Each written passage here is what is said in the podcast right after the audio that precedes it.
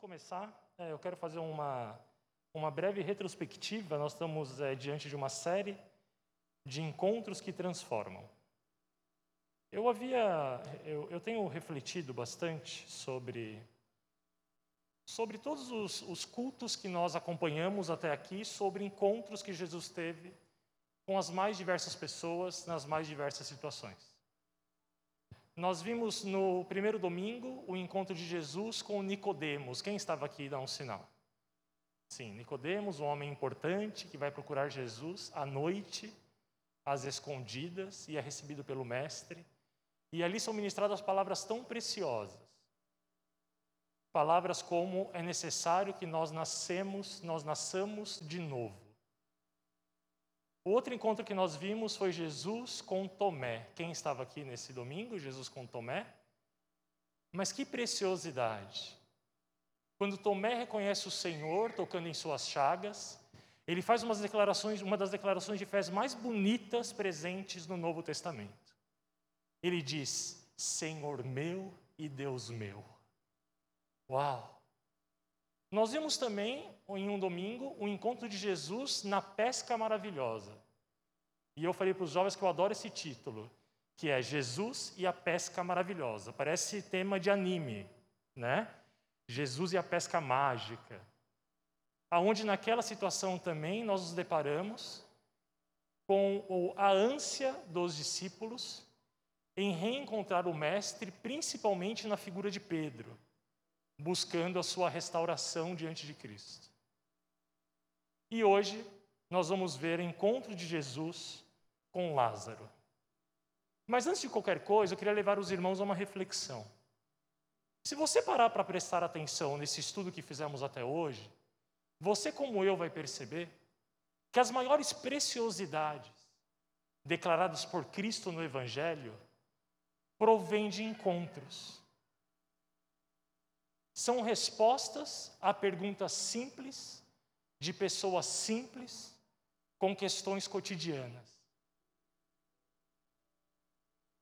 Talvez seja a oportunidade de hoje de vermos Cristo não como aquele retratado pela religiosidade em uma santidade inatingível, mas o Cristo simples, que por escolha própria se fez homem para viver entre nós. E não só isso, por escolha própria, ele escolheu continuar entre nós. Quando eu, a minha filha é, mais velha, ela tinha, eu acho tão chique falar filha mais velha, que eu tenho mais de um filho, é muito bonito, né? eu adoro. Quando a minha filha mais velha, ela tinha uns quatro anos de idade, eu fui fazer um curso em uma universidade. E eu sou um falso extrovertido. Você sabe o que é um falso extrovertido? Falso extrovertido é a pessoa que olha e fala assim: nossa, o Guilherme, né? Ele é tão atirado. Mas a pessoa que me conhece de verdade sabe que eu sou muito tímido. Basta eu estar em um ambiente desconhecido. Você também é assim? Cara, se eu estou em um ambiente desconhecido, eu me fecho completamente e fico lá no cantinho. Se eu vou para uma festa, eu fico sentado no mesmo lugar. E se eu estou na escola ou na faculdade, eu chego, eu sento na minha carteira, dá um intervalo, eu fico na minha carteira. Volto o intervalo, eu estou na mesma carteira. Dá horário de saída, eu espero todo mundo sair, eu saio depois. Porque eu tenho muita vergonha. Eu nem sei explicar vergonha do que, eu só tenho. E eu estava comentando com a minha esposa que isso estava me afetando. E até pela manhã eu falei que eu tenho um sobrinho que ele é o oposto de mim. Ele faz amizade com todo mundo e com toda coisa que você imagina precisa nem ser muito humano, até um robô ele faz amizade. Então ele faz amizade com velho, com jovem, ele está tá fazendo amizade o tempo todo. Eu não sou assim. Eu sou o oposto. E conversando com a minha esposa, minha filha era pequenininha, ela falou assim: Pai, eu posso te dar uma dica? Eu falei: Pode. Ela falou assim: Faz assim, amanhã não leva caneta. Eu falei: Tá bom. E aí, quando você sentar, você chama o moço da frente e fala assim: Moço, você tem uma caneta para me emprestar? Aí ele vai falar assim: Eu tenho. Aí você pega a caneta dele. Aí depois, na hora do lanche, você fala assim: Você quer ir do lanche comigo? Isso é uma lição valiosa. Na verdade, são duas lições valiosas. A primeira, faz muito sentido quando Cristo nos dá como referência as crianças, os pequeninos. Eles não são puros. Não, nós cremos que nós nascemos pecadores. Mas eles são sinceros e simples. É a simplicidade do encontro. E o que eu aprendi nessa experiência é que para ver o encontro não é necessário somente que uma pessoa queira se encontrar. É necessário que as duas queiram se encontrar. Nós cantamos há pouco que nós somos filhos de Deus, não é verdade? Só que a filiação, tanto filho de Deus quanto filho de pai e mãe terrena, é necessário que haja uma iniciativa do próprio filho em aceitar ser filho. Assim como o pai aceitar ser pai, porque gerar qualquer um gera. Nessa noite, eu quero dizer a você, em nome de Jesus Cristo, que ele veio ao nosso encontro. Só que é necessário que nós abramos o nosso coração. E que quando ele cutucar você hoje e falar assim: escuta, você tem uma caneta para me emprestar? Você fale, Senhor, eu tenho o meu coração. Amém? Amém. Eu quero te convidar a fechar seus olhos onde você está, para que a gente possa consagrar esse momento ao Senhor. Senhor Deus amado Pai. Nós estamos tão felizes nesse domingo reunidos em tua santa presença. Senhor, independente das dificuldades que temos enfrentado, nós sabemos que quando estamos em nossa comunidade, diante da tua presença, nós somos consolados e temos alegria em nossos corações.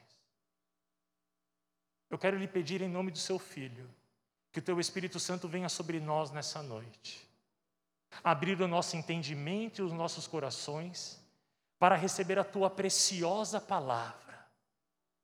Porque eu tenho convicção que a Bíblia, que essa espada antiga, ela é tão afiada e tão cortante como há dois mil anos atrás. Nós invocamos a tua presença em nosso meio, Pai. Em nome de Jesus. Amém. Amém? Amém. Hoje nós vamos falar sobre o encontro que eu creio que todos já ouviram falar. É o encontro de Jesus com Lázaro. É um encontro incrível. É o encontro da morte para a vida. Nós vamos ler o texto e eu quero pedir a paciência dos irmãos porque vale a pena ler o texto completo. Vocês estão comigo? Lembre-se que nós estamos no Evangelho de João, então você já pode abrir em João, capítulo 11, versículo 1. João, como nós sabemos, era aquele discípulo a quem o Senhor amava. João ele tem uma sensibilidade muito grande em observar tudo que ele relata para nós. Então vale a pena lermos com cuidado para entrarmos com João neste fato que marcou, marcou não somente a história da, da, do cristianismo, mas também a história da humanidade. Deixa eu abrir aqui, irmãos, que já era para estar aberto. Só um minutinho.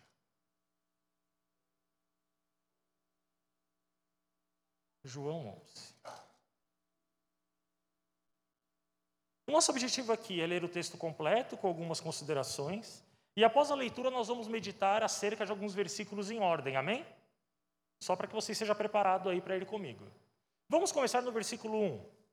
Estava enfermo Lázaro de Betânia, da aldeia de Maria e de sua irmã Marta. Podemos fazer uma pausa aqui já para poder explicar o que é Betânia. Betânia era um pequeno povoado próximo a Jerusalém. Jerusalém, eu não sei se todos os irmãos sabem, era o centro daquela região. Certo? Então, Jerusalém era onde você tinha as grandes festas religiosas, onde se concentrava a, a era o centro religioso hebreu, judaico, era Jerusalém. Jesus, ele morava na Galileia. Betânia ficava no caminho entre Galileia e Jerusalém. Tranquilo até aqui? Você consegue imaginar aí na sua mente um mapinha? Então, para chegar em Jerusalém, Jesus passava ah, pela, por Betânia. Betânia tem alguns nomes, é Casa dos Pobres ou então Casa de Ananias mas era um povoado bastante modesto. Jesus, ele frequentava Jerusalém ao menos quatro vezes no ano, que eram as festas judaicas. E eles, ele acabava indo a Jerusalém quatro vezes ao ano. Significa, então, que ele passava por Betânia ao menos oito vezes ao ano. E lá ele pousava na casa de Lázaro, o seu amigo. E aqui eu acho que é a primeira lição que nós podemos tirar e aprender com Jesus. Irmão, se você está aqui hoje, ou você é muito crente, ou você é muito pobre. Não é? Feriado prolongado. O que, que eu aprendo com Jesus? Eu não, ou os dois.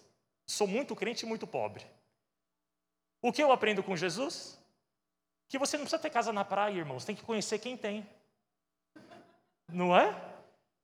Jesus não tinha onde repousar sua cabeça, mas ele tinha lá casinha em Betânia. Então olha para o irmão do seu lado e fala assim, irmão, eu oro para que você prospere. Pode falar para ele. Amém. Em nome de Jesus, ele vai comprar uma casa incrível na praia. Amém?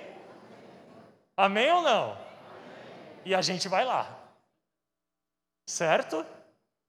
Só que menos de domingo, porque senão vai fazer a igreja, tá? Então vai, a gente vai lá junto. Ah, Jesus, então, ele se torna muito amigo de Lázaro e as suas duas irmãs. Eles conviviam o tempo todo. Importante notar que aqui já mostra que Jesus, ele era de fato todo Deus, mas ele também era todo homem.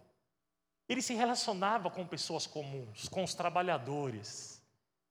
E Lázaro não recebia Jesus todas essas vezes, creio eu, para receber ensinamentos profundos mas para se relacionar, para desfrutar da presença.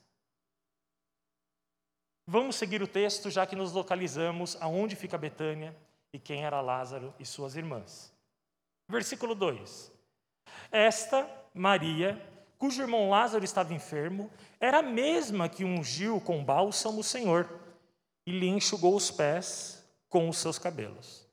Mandaram, pois, as irmãs de Lázaro dizer a Jesus: Senhor, está enfermo aquele a quem amas.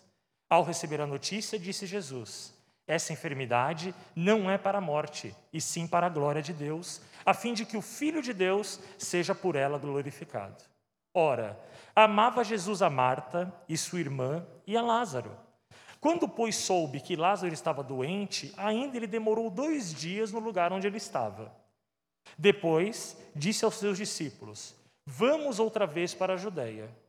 Disseram-lhe os discípulos: Mestre, ainda agora os judeus procuraram apedrejar-te e voltas para lá? Respondeu Jesus. Irmãos, desculpa, meu óculos embaça, eu tenho que ler de pertinho.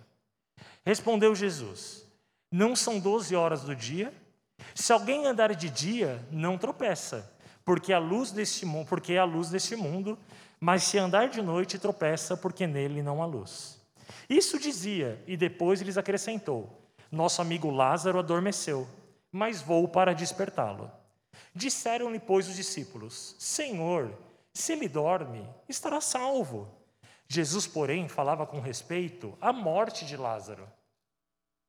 Mas eles supunham que tivesse falado do repouso do sono. Então Jesus lhes disse claramente: Lázaro morreu, e por vossa causa me alegro de que lá não estivesse, para que possais crer, mas vamos ter com ele. Então Tomé, chamado Dídimo, disse aos, aos é, condiscípulos: Vamos também nós para morrermos com ele. Chegando Jesus encontrou Lázaro lá sepultado havia quatro dias. Ora, Betânia estava cerca de 15 estádios perto de Jerusalém. Muitos dentre os judeus tinham vindo ter com Marta e Maria para consolar a respeito de seu irmão. Marta, quando soube que vinha Jesus, saiu ao seu encontro. Maria, porém, ficou sentada em casa.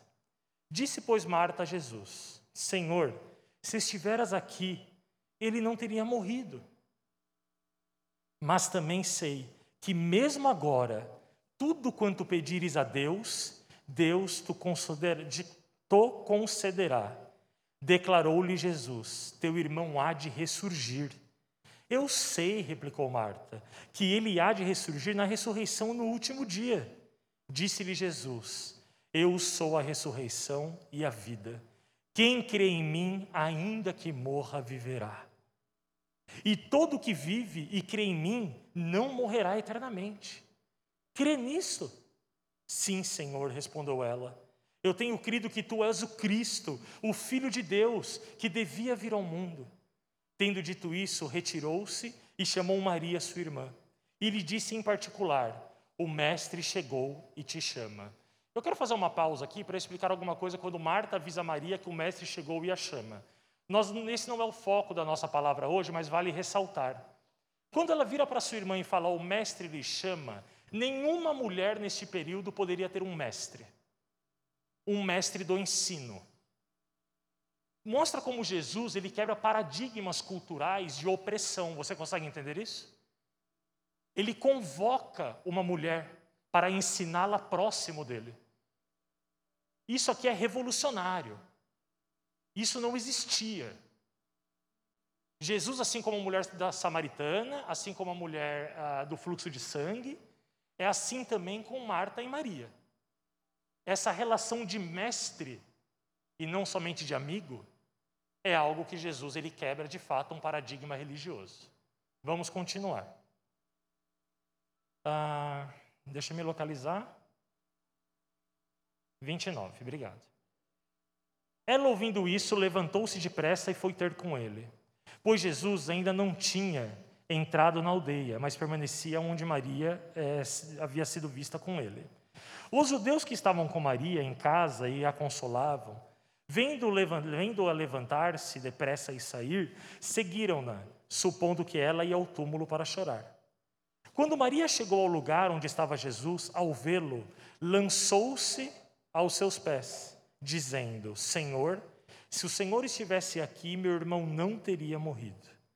Jesus, vendo-a chorar, e bem assim os judeus que a acompanhavam, agitou-se no seu espírito e comoveu-se, e perguntou: Onde o sepultaste? Eles lhes responderam: Senhor, vem e vê. Jesus chorou. Então disseram os judeus: Vede quanto ama. Mas alguns objetaram: Não podia ele, que abriu os olhos do cego, fazer com que este não morresse? Jesus, agitando-se novamente em si mesmo, encaminhou-se para o túmulo. Era esta uma gruta, e cuja entrada tinha posto uma pedra. Então ordenou Jesus: Tirai a pedra. Disse-lhe Marta, irmã do morto: Senhor, já cheira mal, porque já é de quatro dias. Respondeu-lhe Jesus: Não te disse eu que se credes verá a glória de Deus? Vou repetir. Não te disse eu que se credes verá a glória de Deus? Tiraram então a pedra, e Jesus, levantando os olhos para o céu, disse: Pai, Graças te dou porque me ouviste. Aliás, eu sabia que sempre me ouves, mas assim falei por causa da multidão presente, para que creiam que tu me enviaste. E tendo dito isso, clamou em alta voz: Lázaro, vem para fora. Saiu aquele que estivera morto, tendo os pés e as mãos ligadas por ataduras e o rosto envolto no lenço. Então lhes ordenou Jesus: desatai-o e deixe-o ir. Muitos entre os judeus que tinham vindo visitar Maria, vendo o que fizera Jesus, creram nele. Outros, porém, foram ter com os fariseus e lhes contaram dos feitos que Jesus realizara. Amém.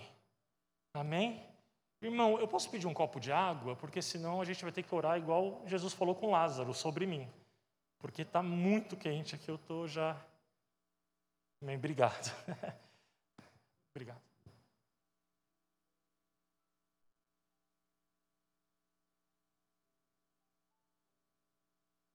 Ih, não tem onde colocar. Coloca aqui. Amém. Que história incrível. Que momento incrível.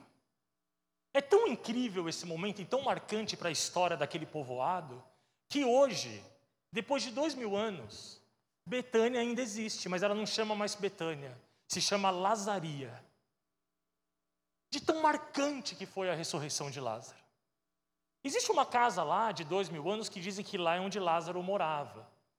Talvez não seja verdade, mas ainda assim, nós percebemos que por onde Cristo passa, há uma grande transformação. Por onde Cristo se encontra com pessoas, ali há um marco. As coisas não permanecem como eram. E nós vamos, a partir de agora, caminhar passo a passo este grande milagre que marca o último encontro de Jesus em nossa série.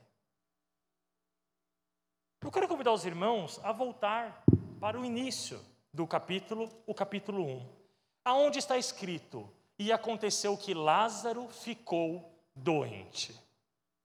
Eu creio que aqui podemos tirar o primeiro princípio da noite e entender, irmãos, que supercrentes não existem.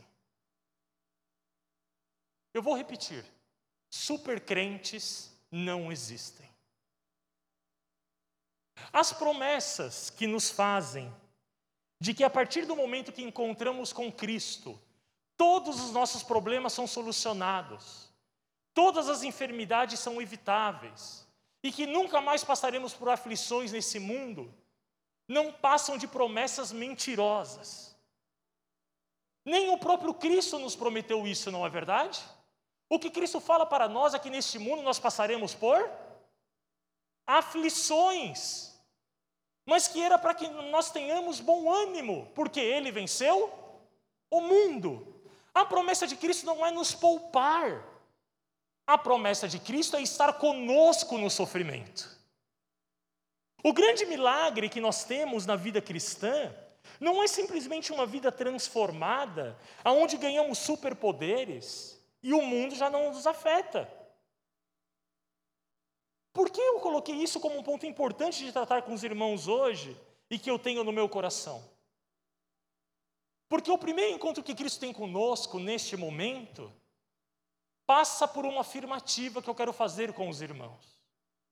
Não importa a dor que você tem passado, o luto que você tem passado, as lutas que você tem passado, os fracassos que você acha que você tem passado. Em nada isso determina a sua vida espiritual. Você continua sendo filho de Deus. É muito fácil para um líder religioso, diante de problemas de seus membros, falar que esse membro está em pecado. Não, meus queridos. Lembre-se, Lázaro, amigo próximo do Senhor, ficou enfermo. Enfermo. Só que a promessa, na verdade, a afirmação de Cristo, que é uma promessa para nós, continua valendo hoje. Valeu para Lázaro e vale para nós. Você pode estar passando por lutas, por dificuldades. Você pode estar passando por sofrimento. Mas tudo isso é para a glória de Deus. No sentido de que quanto maior sua luta, maior será o seu testemunho. Ninguém promete que a vida eterna é uma vida terrena. Nós sabemos que vamos, essa carne vai perecer, não sabemos? Lázaro, ele ressuscitou e não está entre nós. E você sabe por quê? Porque provavelmente ele voltou a enfermar e morreu. Ou de velhice, ou por alguma enfermidade. Porque não é isso que nos é prometido. Mas o que nos é prometido é um testemunho de vida. Somente aqueles que acompanharam irmãos queridos nos seus últimos momentos nessa terra, sabe do que eu estou falando. O testemunho não é somente da cura do corpo, mas é de uma alma transformada, é do consolo, é da paz que excede todo entendimento. Mas como, minha vizinha, você está passando por isso e ainda não enlouqueceu?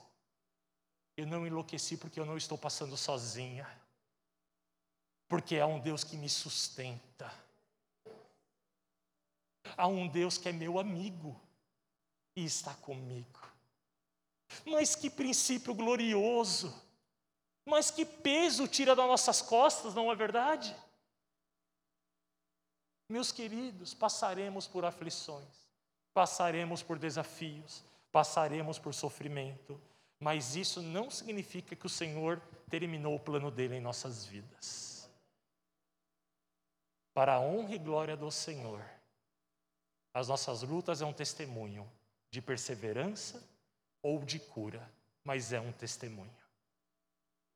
Quero avançar com os irmãos no próximo princípio que vamos tratar hoje, e eu quero ir com os irmãos para o versículo 3, aonde diz: Então as irmãs de Lázaro mandaram dizer a Jesus: Senhor, aquele a quem amas está doente.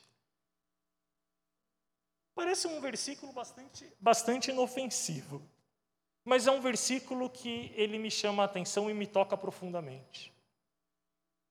Eu me lembro que Jesus recebeu alguns recados. Eu me lembro que um rapaz, certa vez, estava com a filha enferma. Você se lembra? Ele mandou um recado a Jesus e falou: Senhor, minha filha está enferma, preciso que o Senhor a salve. Esse bilhete é diferente. Esse bilhete diz: Senhor, aquele a quem tu amas. As irmãs tinham convicção do sentimento de Jesus por Lázaro. Jesus, em toda a sua humanidade divina, ele nos ensina que, como crentes, nascidos de novo, nós não devemos nos envergonhar dos nossos sentimentos. Cristo fala que nós seremos identificados como discípulos, sabe como? Não é condenando os outros ao inferno, não é apedrejando pecadores na rua, não é fazendo bravatas violentas, nós seremos reconhecidos como filhos de Deus pela forma como nós amamos uns aos outros. E Jesus, ele amava, e Jesus, ele ama. É necessário que nós entendamos que o amor bíblico não é um só um sentimento, mas ele é também uma ação. Porque aquilo que fica somente no sentimento não tem valor algum. É necessário expressar isso das mais diversas formas. Quando eu vejo o caminhar de Jesus por essa terra, e nós brincamos aqui que ele era um homem que não tinha onde repousar a sua cabeça, ele era pobre, não tinha nem casa. Eu fico vendo os encontros que ele teve com pessoas condenadas socialmente, entende? Ele se encontra com um leproso. Leproso naquela época não podia ter contato com ninguém. Ele se encontra com a mulher do fluxo de sangue. Ele se encontra com a mulher adúltera. Olha os lugares que Jesus está. Meus queridos, como filhos de Deus e emissários do Evangelho de Cristo nessa terra e nesse tempo, é necessário que nós tenhamos em mente que vivemos em um mundo onde os necessitados continuam necessitados. E que Cristo os alcança através das nossas vidas porque seremos conhecidos pela forma como nós amamos uns aos outros. Isso é tão legítimo em Cristo, que no versículo 35 nós temos o menor versículo da Bíblia que diz: Jesus chorou. A conclusão que eles tiram é uma conclusão equivocada, talvez. No versículo 36, se eu não me engano, diz o seguinte: os judeus olhando Jesus emocionado, falaram entre eles: Nossa, como ele amava Lázaro. Só que no versículo 33 a explicação é outra. Diz que Jesus, vendo o sofrimento das irmãs, se comoveu. Jesus vendo o povo sofrendo, ele se comoveu. Jesus já sabia que Lázaro ia ressuscitar. As lágrimas de Jesus não foi pelo morto, mas foi pelo sofrimento das pessoas que ali estavam. Meus amados, é necessário que, como emissários do Evangelho e filhos de Deus, nós tenhamos nosso coração de pedra quebrado e possamos olhar para aqueles vulneráveis, para os excluídos, para aquele que não tem jeito. Já ouviu falar isso? Ah, aquele é caso perdido. E é no caso perdido que o Senhor age. Vamos avançar comigo para que nós possamos conseguir falar tudo hoje por causa do nosso tempo. Nós vamos agora para o versículo de número 5. Diz que Jesus amava Maria, a irmã dela, Marta, e Lázaro. Mas um versículo bastante singular para nós. Aqui eu acredito que é uma mensagem muito clara. Que Jesus ele não faz distinção do amor pelas pessoas. Que Jesus ama pessoas de maneira incondicional. Jesus amava, no caso, Maria, que se você ler com calma, você vai ver que o perfil dela é uma mulher mais calma, mais centrada, é uma mulher que no velório ela está ali contida, ela manda recados ao Senhor. Jesus amava ela. Jesus amava Marta. Eu não sei se você conhece alguém assim. É aquela mulher que não para, ou aquele homem que não para. É, é totalmente ativo. Eu fiz uma piada de manhã, né? E eu vou fazer, mas eu não vou citar o um nome. Imagine que você tem uma mãe que chama Sandra. Hipoteticamente, né? E aí você fala assim: Sandras, domingo você vai receber uma visita na sua casa. Meus amigos, a casa na quinta-feira está insuportável de habitar. Porque limpa até dentro do armário onde a visita não vai ver. Você conhece alguém assim? Quem é assim? Levanta a mão. Quero ver, eu quero ver a sua. É, você é, pastora? Que surpresa! É. Jesus amava. Marta, em toda a sua ânsia de atividade. Mas talvez o mais emblemático para a gente hoje, Jesus amava Lázaro, o morto. Meus queridos, Jesus ama aquele que não tem jeito. Jesus ama aquele que você olha e fala assim: não, este não tem solução. Ele está morto. Talvez você tenha alguém assim na sua família. Talvez você seja essa pessoa. Que você já ouviu tanto falar isso a seu respeito que você passou a acreditar que você não tem jeito. Eu quero que você olhe aqui para mim, por gentileza. Jesus te ama profundamente. E o que os homens falam não está de acordo com o que Cristo vê em você. Cristo vê em você um filho amado. Cristo vê em você um filho precioso. Não há impossível para Deus, meus queridos. Vamos avançar no nosso próximo ponto. Em João 11,6 diz o seguinte: No entanto, quando ouviu falar que Lázaro estava doente, ficou mais dois dias onde estava. Se você for perceber nos versículos seguintes, esses, essa demora de dois dias de Jesus trouxe grande aflição para Maria e Marta. Porque as duas, quando encontram Jesus, elas dizem a mesma coisa.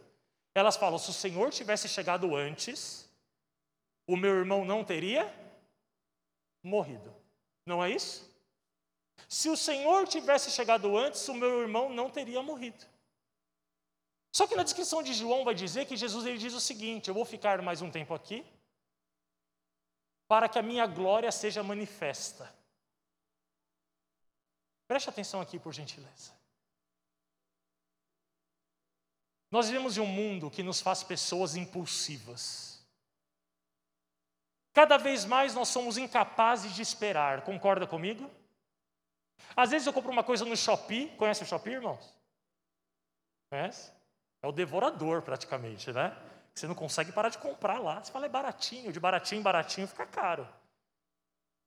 E aí, na hora que eu coloco assim, ah, vem da China continental, já viu isso?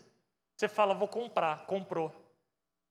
Passa 15 minutos, você vai pegar o rastreio para ver se está chegando. Meu querido, nem foi embalado ainda. Nós temos a ânsia de ser tudo muito rápido. E o problema é que nós colocamos isso nas nossas relações. E não só nas relações humanas, mas na relação com Deus também. Então nós oramos e ficamos esperando respostas imediatas de Deus. Senhor, se for para eu namorar aquela irmã, eu quero que o Senhor me dê um sinal. Manda uma pomba descer na careca do meu sogro. Meu Senhor, se o Senhor quer que eu, que eu não case com aquela pessoa, me mande o um sinal.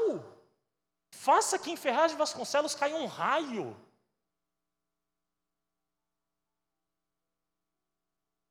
Mas nós esquecemos que o tempo de Deus ele não é o nosso tempo. E o tempo de Deus ele é perfeito. Eu quero que você faça um pequeno exercício. Imagine que você tem 12 anos de idade. Consegue imaginar?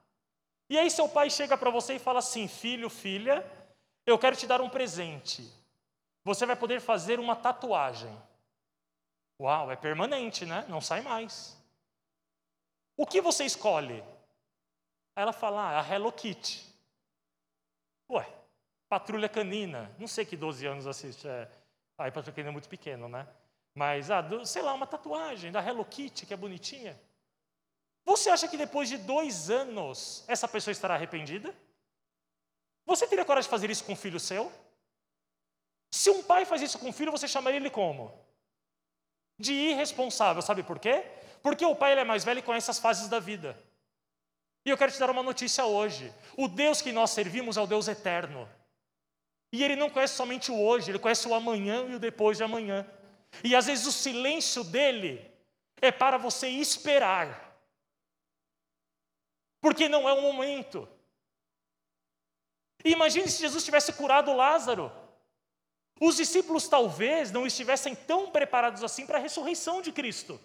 Porque aqui foi um grande sinal de que Cristo venceria a morte. Meus irmãos, nós sabemos que a luta é dura. Nós sabemos que às vezes as provações elas duram. Mas por vezes Deus silencia. E quando Deus silencia, eu quero lhe dizer que é para que a glória dele seja manifestada. Às vezes é fique onde está. Espere. Não seja ansioso. Eu costumo dizer para os jovens que Jesus estivesse corporamente aqui, ele ia sentar aqui nesse púlpito. Eu não acho que ele estaria de terno e gravata ou camisa social, inclusive eu tenho que rever minhas vestimentas. Porque quando eu coloquei essa camisa e entrei, o irmão já falou assim: Guilherme, você vai pregar hoje? Hoje à noite o irmão falou: Guilherme, eu nem te reconheci. Eu falei: Meu Deus do céu. Eu creio que Jesus estaria aqui sentado com roupas informais, e olhando na nossa alma, no nosso íntimo, ele diria uma única palavra. Sabe qual? Relaxa. Descanse em mim. Porque eu tenho cuidado de você. Eu costumo ver meu filho brincando lá fora. E às vezes meu filho está correndo e as crianças não brincam com ele. A minha vontade, irmãos, é pegar a bola, jogar fora e falar: todo mundo vai brincar com ele agora. Só que eu não faço isso, sabe por quê? Para o bem dos filhos dos outros? Não, para o bem do meu próprio filho. Meus irmãos, o Senhor te ama e Ele está no controle. Descanse. Descanse, porque o nosso Senhor, Ele age no silêncio. Vamos seguir? Versículo de número 7 e 9. Não vamos pular esse por causa do nosso tempo, vamos avançar um pouquinho. Vamos para o versículo 20 e 21. Quando Maria ouviu que Jesus estava chegando, foi encontrá-lo mas Maria ficou em casa. Perdão, Marta, mas Maria ficou em casa. Disse Marta a Jesus: Senhor, se o Senhor estivesse aqui, o meu irmão não teria morrido. Em João 22 diz o seguinte: Mas sei que mesmo agora Deus te dará tudo o que pedires. Meus queridos, que linda declaração de fé. Ela sabia que o irmão tinha morrido, ela sabia que se o Senhor estivesse lá isso não teria acontecido, mas ao, ao invés de se rebelar contra Deus, ela declara inteira confiança na soberania de Jesus Cristo. Mas a parte mais bonita está por vir no versículo 23. Disse-lhe Jesus: O seu irmão vai ressuscitar. Meus irmãos, meus queridos, a palavra de ressurreição de Cristo ainda é presente em nossas vidas. Talvez você esteja hoje aqui preocupado com seus filhos que não estão na presença do Senhor. Talvez nessa noite você esteja aqui preocupado com sua esposa, com seu esposo que você tem orado e buscado e não estão na presença do Senhor. Mas o que Cristo nos diz em Tua palavra, eu quero repetir hoje para esses mortos espirituais: Ele irá ressuscitar. Porque eu creio em um Deus que traz os mortos para a vida. Em Efésios 2 é muito claro dizer que antes estávamos mortos em nossos delitos e pecados. E o Senhor nos ressuscitou, o Senhor nos resgatou. Meu irmão e minha irmã, eu quero fazer um exercício com você. Você que tem alguém no seu coração, neste momento, que seu coração arde por essa pessoa que precisa ter o um encontro com Cristo, levante uma de suas mãos. Permaneça com a sua mão levantada. Você que está ao lado dessa pessoa, olhe para ela. Professe uma verdade bíblica para ela, diga assim: em nome de Jesus, Ele irá ressuscitar, Ele virá à vida, em nome de Jesus. Meus queridos, nós cremos em um Deus que cura enfermos. Você quer ver? Quem aqui já foi curado por Cristo? Levanta a mão. Isso é testemunho. Nós cremos em um Deus que abre portas de emprego. Quem aqui estava sem esperança e o Senhor abriu uma porta de emprego, levanta a mão. Nós cremos em um Deus que restaura bens materiais. Como não vamos ter em um Deus que transforma a vida das pessoas e o seu espírito? Nós não podemos ser cristãos nominais, frequentadores de igreja. Nós cremos em um relacionamento com Cristo e Cristo se importa com a sua família. É esse Cristo que eu sirvo. É o Cristo que se importa. É o Cristo que está comigo. Eu quero te contar uma pequena experiência. Na verdade, deixa eu ver o meu horário, mas eu vou contar do mesmo jeito, só para me controlar. Ah, Certa vez eu estava na escola e eu recebi uma notícia fantástica. Você já recebeu notícias boas? É muito bom, né? Pô, grupo dos amigos chegou e mandou uma notícia. A notícia era que naquela tarde o São Paulo Futebol Clube ia apresentar o atacante Luiz Fabiano. Poxa Eu lembro dessas coisas do passado porque no presente está difícil ter alegria. Mas foi uma alegria tão grande. Eu falei, eu, eu, comento assim: se você está criando resistência porque eu sou São Paulino, tenta lembrar da alegria, se você é corintiano, quando o Ronaldo Fenômeno veio para o Corinthians. Você ficou feliz? E você que é palmeirense, lembra quando vocês ganharam o Mundial? Ah, não, perdão, irmãos. Me perdoe. Mas em nome de Jesus, tá? Um dia vai chegar. E eu estava na escola, eu recebi a notícia. Eu fiquei muito empolgado. Eu gostava muito de futebol na época, mais do que hoje. E eu liguei para minha esposa e falei assim: Su, eu não vou para casa direto. Eu vou para o Morumbi. Porque o Luiz Fabiano vai para lá. E, e se o Luiz Fabiano chegar lá e eu não estiver para lá para receber ele?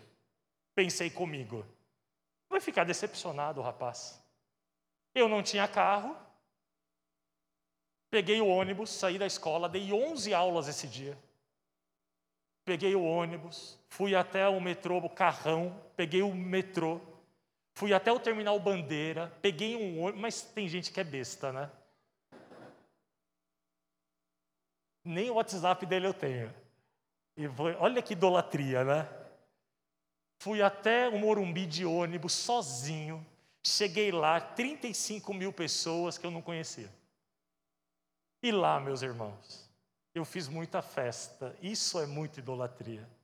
Eu fiquei feliz, falei Luiz Fabiano, tal, gritei lá do, da arquibancada.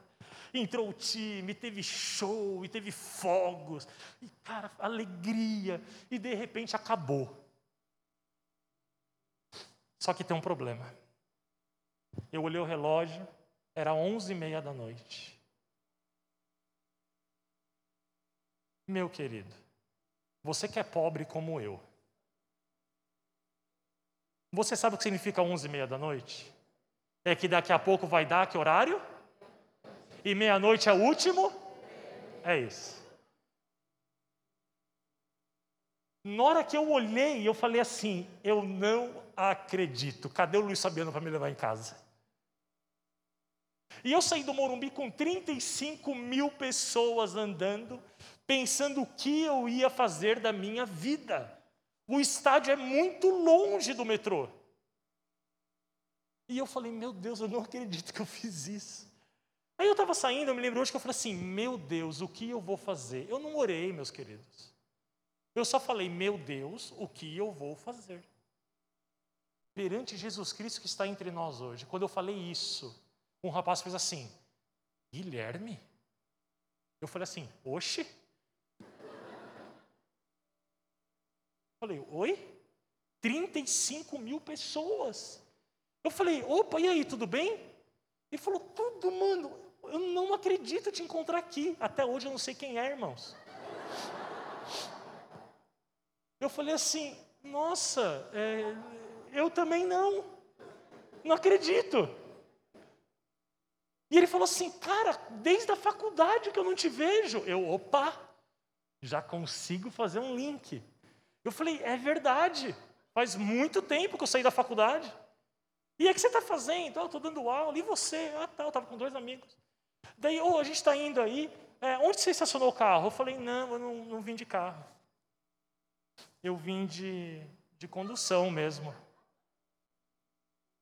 Aí ele falou assim: Ah, mano, mas onde você mora? Eu falei: Eu moro na Penha. Ele falou: ah, Eu moro no Cangaíba, do lado. Vamos com a gente? Eu falei: Vamos. Ele me deixou na porta de casa. Sabe o que é engraçado? Que existem muitos testemunhos que são poderosos e abençoados de coisas magníficas. Só que o que mais me atrai no Senhor que eu sirvo é que Ele me encontra e cuida das pequenas coisas. Nós vamos ler os últimos capítulos para que possamos concluir. Deixa eu voltar aqui porque eu fechei a Bíblia, irmãos. Ai meu Deus, estou todo bagunçado.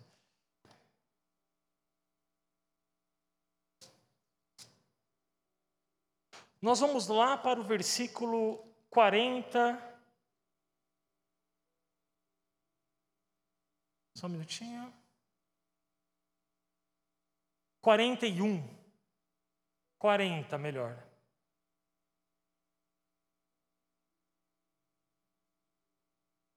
Quarenta. Tiraram então a pedra e Jesus, levantando os olhos para o céu, disse: Pai, graças te dou porque me ouviste. Estava quase acontecendo o maior milagre que essas pessoas veriam na vida delas, que era um morto ressuscitar. O que sempre me chamou a atenção é porque Jesus, ele não simplesmente desintegrou aquela pedra. Ou porque Jesus não, não deu a ordem para os seus anjos remover a pedra. Nós podemos tirar uma boa lição disso, que é um princípio do nosso do evangelho que nós seguimos. A graça de Deus, ela permite que nós sejamos participantes dos milagres que ele faz. Meus irmãos, eu quero fazer um apelo aos crentes desse salão hoje, preste atenção. Remova a pedra. Não crie obstáculos. Ninguém está interessado em lição de moral. Ninguém está interessado em julgamento. O nosso Senhor vem trazer vida, vem trazer cura, vem trazer alívio. Ninguém quer saber o que nós achamos acerca do cenário político, econômico e social. As pessoas precisam de Cristo na vida delas. Não destruam pontes. Ai, mas eu acho um absurdo ter que tratar uma pessoa por ela, se é ele. Meus irmãos, é necessário pregar o Evangelho a todas as pessoas, e principalmente aos que mais precisam de Cristo. Consegue me entender? Nós estamos ganhando debates e perdendo pessoas. É necessário que olhemos para o próximo, assim como Cristo olhou para nós. Ou eu valia muita coisa, ou você valia muita coisa quando Cristo te encontrou. É necessário que possamos transmitir isso ao outro. Remova a pedra, meus queridos remova a pedra, para que o milagre da ressurreição glorifique o nome do Senhor. Eu tenho algumas experiências, infelizmente o tempo ele não nos permite hoje, mas tenha suas próprias experiências com isso. Experimente olhar a alma das pessoas e não a ideologia delas. Experimente olhar a alma das pessoas e não suas orientações. Eu tenho certeza que o Senhor vai te usar grandiosamente, porque não é nem por força e nem por violência. Amém? Amém. Vamos continuar para concluirmos os dois últimos versículos. Ah, 42, aliás, eu sabia que sempre me ouves, e Jesus fala com Deus. 43, e tendo dito isso, clamou em alta voz: Lázaro, vem para fora. Eu vi certa vez uma pregação, creio que foi a pastora Sandra, e isso me chamou muita atenção. Como, como Jesus ele foi específico em falar: Lázaro, vem para fora.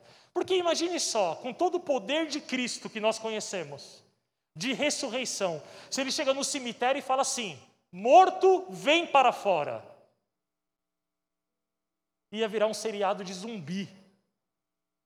Não é? Ia todo mundo levantar. Jesus é muito específico, ele fala: Lázaro, vem para fora.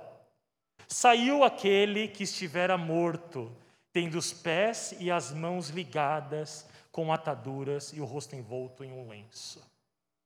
Quando Jesus fala Lázaro vem para fora, eu não consigo me furtar de pensar na citação também do Evangelho, que diz que as ovelhas conhecem a voz do bom pastor.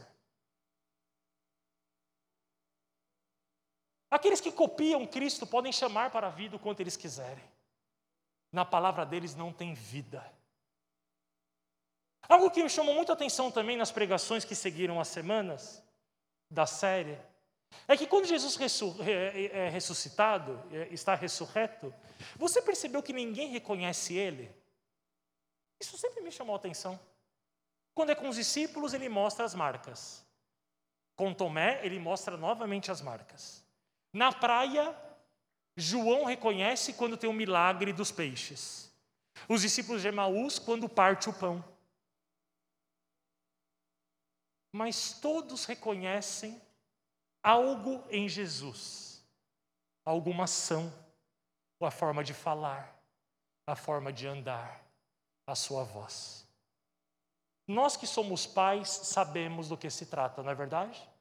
Pais e mães que estão aqui. Às vezes você está num lugar lotado e você está procurando o seu filho, já passou por essa experiência? E você encontra ele no meio da multidão, porque é o jeito que ele anda. Ou às vezes seu esposo, sua esposa, né? me encontra na saída do shopping. Meu Deus, é muita gente. Só que daí você olha, está lá vindo com a sacolinha na mão. Você fala, ah, tá vindo aí, né? Fez a comprinha dela. Você reconhece. Sabe por que você reconhece? Porque não é de ouvir falar. Você reconhece de conviver. Eu quero te dizer uma coisa, meus irmãos. Às vezes, nós esperamos a manifestação do Senhor em nossa vida de maneira magnânima, de maneira cachapante. Mas por vezes, e na maioria delas, o Senhor se manifesta com uma brisa suave. Ele se manifesta no silêncio do nosso coração. Como Deus fala com você? Como Deus te chama? É necessário conviver para poder identificar a forma como ele parte o pão, a forma que ele fala, a forma que ele ama. Eu quero repetir essa pergunta que eu acho que é muito importante. Como Deus fala com você? Tem um relato de um pastor que o filho dele estava longe há muito tempo e o filho dele retorna sem avisar. E a casa dele era feita de vidros jateados. Sabe vidro jateado que fica tudo embaçado? E o filho chegou de surpresa pelo vidro jateado. Ele olhou e ele falou assim: O meu filho voltou para casa. Na Bíblia temos um exemplo disso com o filho pródigo, não é? Ao longe, pelo modo de andar, ele falou: O meu filho está voltando para casa. Meus queridos, é necessário que tenhamos comunhão com Deus para poder identificar quando Ele fala conosco. E nós estamos só falando, né? O pastor Felipe já falou sobre isso aqui. A gente pede, fala, fala, fala, fala, mas não paramos para ouvi-lo. Deus está falando hoje comigo e com você. O último versículo. Lázaro sai para fora e o Senhor fala: tire as suas ataduras. Às vezes você já ouviu o chamado do Senhor para a tua vida. Você vive com Ele. Só que ainda tem ataduras que te prendem. O Senhor tem uma vida de liberdade para você. Aquele que nasceu de novo e é filho de Deus, não é mais escravo do pecado. Eu quero fazer um desafio hoje para você. Tome uma decisão na sua vida hoje. O Senhor te chama para a vida, e não só isso, Ele propõe retirar aquilo que tem te amarrado. A decisão não é somente você tirar as ataduras, mas você aceitar que Cristo faça isso na tua vida. A relação com Deus é uma relação de simplicidade. Eu quero convidar os irmãos a fechar os olhos aonde estão.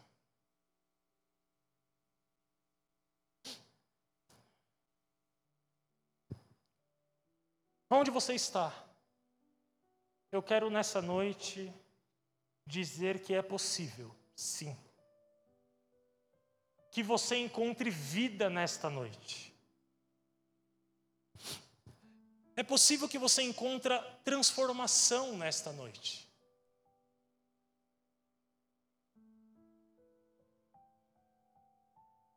O mesmo Cristo que estava com Lázaro é aquele que está conosco aqui nesse salão. Porque ele disse que aonde dois ou mais estivermos reunidos em tua presença, ali ele também estaria.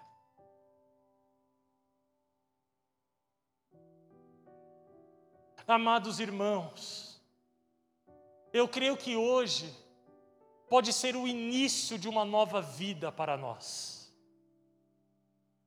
Basta tão somente ouvirmos o chamado do Senhor: venha para fora.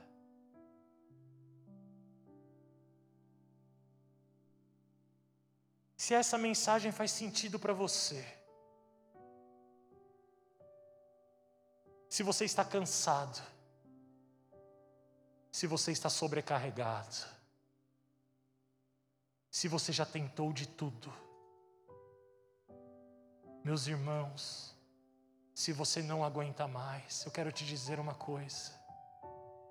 Você pode continuar tentando, mas o que te falta não é determinação, o que te falta é Jesus Cristo. E Ele veio te encontrar nessa noite. se você ainda não teve uma experiência com Deus, ou se você já teve e por algum motivo acabou se afastando do propósito que Ele tem para a sua vida. E nessa noite você decide que você quer conhecê-lo de perto, não só por ouvir falar, mas conhecer no interior do seu quarto, conhecer nas suas manhãs, conhecer na condução, Se você quer decidir hoje ouvir e atender a voz de Jesus Cristo, eu quero te convidar a colocar uma de suas mãos em seu coração nessa noite. Eu quero ser muito específico com você, meu irmão e minha irmã que está colocando a mão no coração. Se você nessa noite decide aceitar Jesus Cristo como Senhor e Salvador da sua vida, se você toma essa decisão hoje, eu quero convidá-lo a colocar a mão no seu coração. A mão no coração é um símbolo de entrega. A mão no coração é onde flui a vida. Eu creio que você que está com a mão no coração nesse momento, você pode falar com Deus. Não há oração certa, você me entende? Não há condenação para você. Assim como Jesus ele foi pacientemente ouvinte de Nicodemos, o mesmo Jesus que foi companheiro dos discípulos, é aquele que nesse momento está com você, que está com a mão no coração. E ele se importa, e ele está muito interessado em saber aquilo que você quer falar para ele.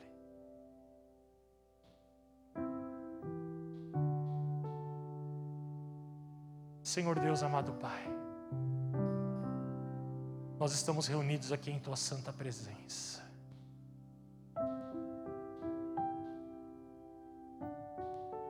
Senhor, eu tenho convicção que o Seu Espírito Santo está em nosso meio agora.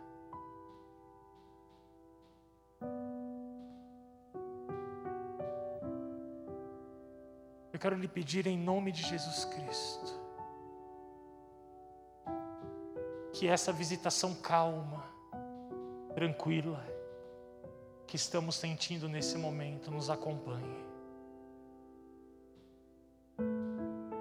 Senhor, que os corações aflitos que aqui estão hoje se acalmem.